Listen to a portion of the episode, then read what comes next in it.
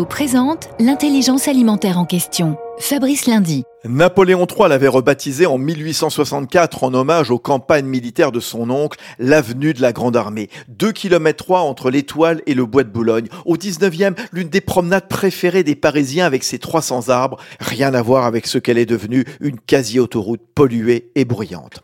Alors que la porte Maillot et les champs vont changer de visage, elle n'avait jamais connu de réaménagement.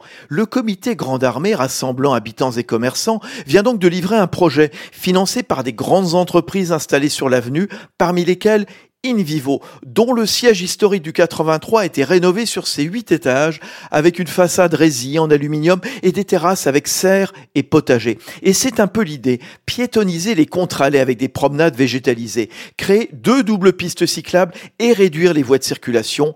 Vision Grande Armée 2030 sera bientôt présentée à la ville de Paris. Union nationale des coopératives agricoles françaises, InVivo s'engage pour la transition agricole et alimentaire vers un agrosystème résilient.